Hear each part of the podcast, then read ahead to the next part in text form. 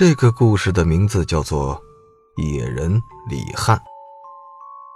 这个故事发生在九七年某县最穷的一个小村庄里，人口不过二十多人，全村人都只干一样活，那就是上山采松枝。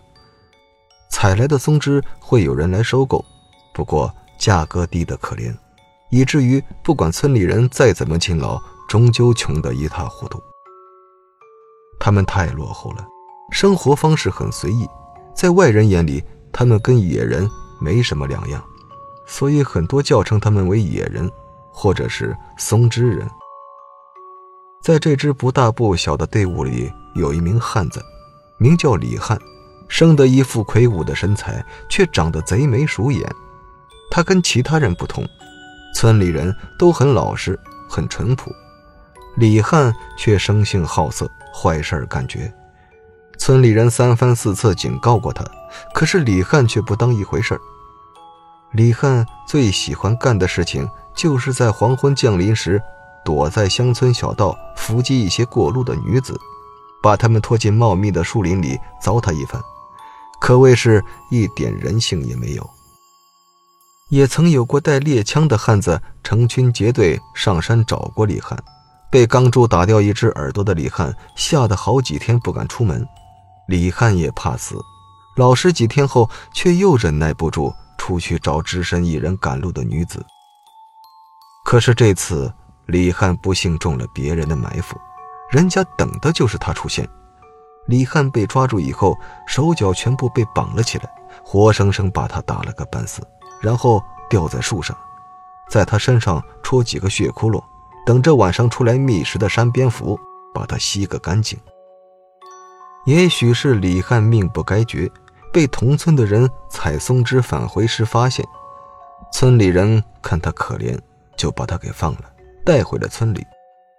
万幸没死的李汉这回老实多了，伤好以后每天独自上山采松枝。村里人见李汉不像曾经一般作恶，于是对他的态度好了一些。主动邀请李汉一起上山采松枝。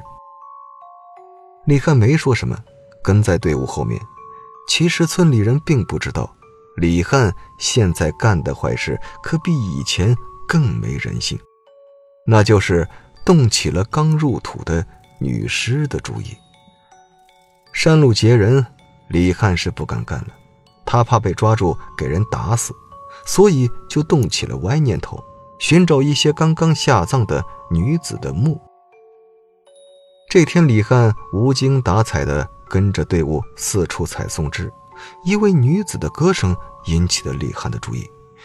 李汉趁村里人没注意到他时，偷偷地溜走了。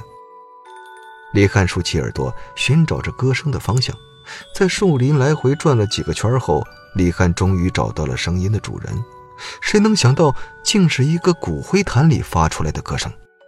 李汉大为失望，气愤地朝着骨灰坛啐了一口口水。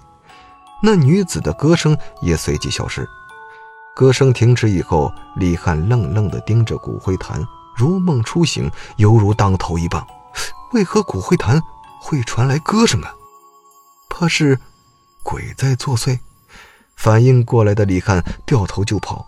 李汉跑了没多远，就听见一女子哈哈哈的笑声回荡在耳边。李汉疯了一样，连滚带爬跑回了家。他把门反锁起来，就没了动静。到了第二天，村里人准备出门采松枝的时候，没有发现李汉，于是便去李汉家找人。当村里人推开李汉家门的时候，才发现李汉死了，死得很诡异。李汉赤身裸体地躺在自家床上，怀里抱着一个骨灰坛，表情很狰狞，似乎生前看见过什么可怕的事情。据说村里还有人听见昨晚李汉屋内传出女人的叫声，以为是李汉又干起以前的坏事，所以没管，没想到却死在自家床上。村里人对李汉的死一点都不难过。但说到底，李汉也是自己村的人，所以村里人打算采松枝回来以后把李汉埋了。可是当他们回到村里，却发现李汉的尸体不见了，连那个骨灰坛也不知去向。从那以后，但凡经常上山的松枝人，都会听见一些莫名其妙的呼救声，和一位女子的歌声。好了，故事到这里就结束了，感谢您的收听，我是主播刘凯。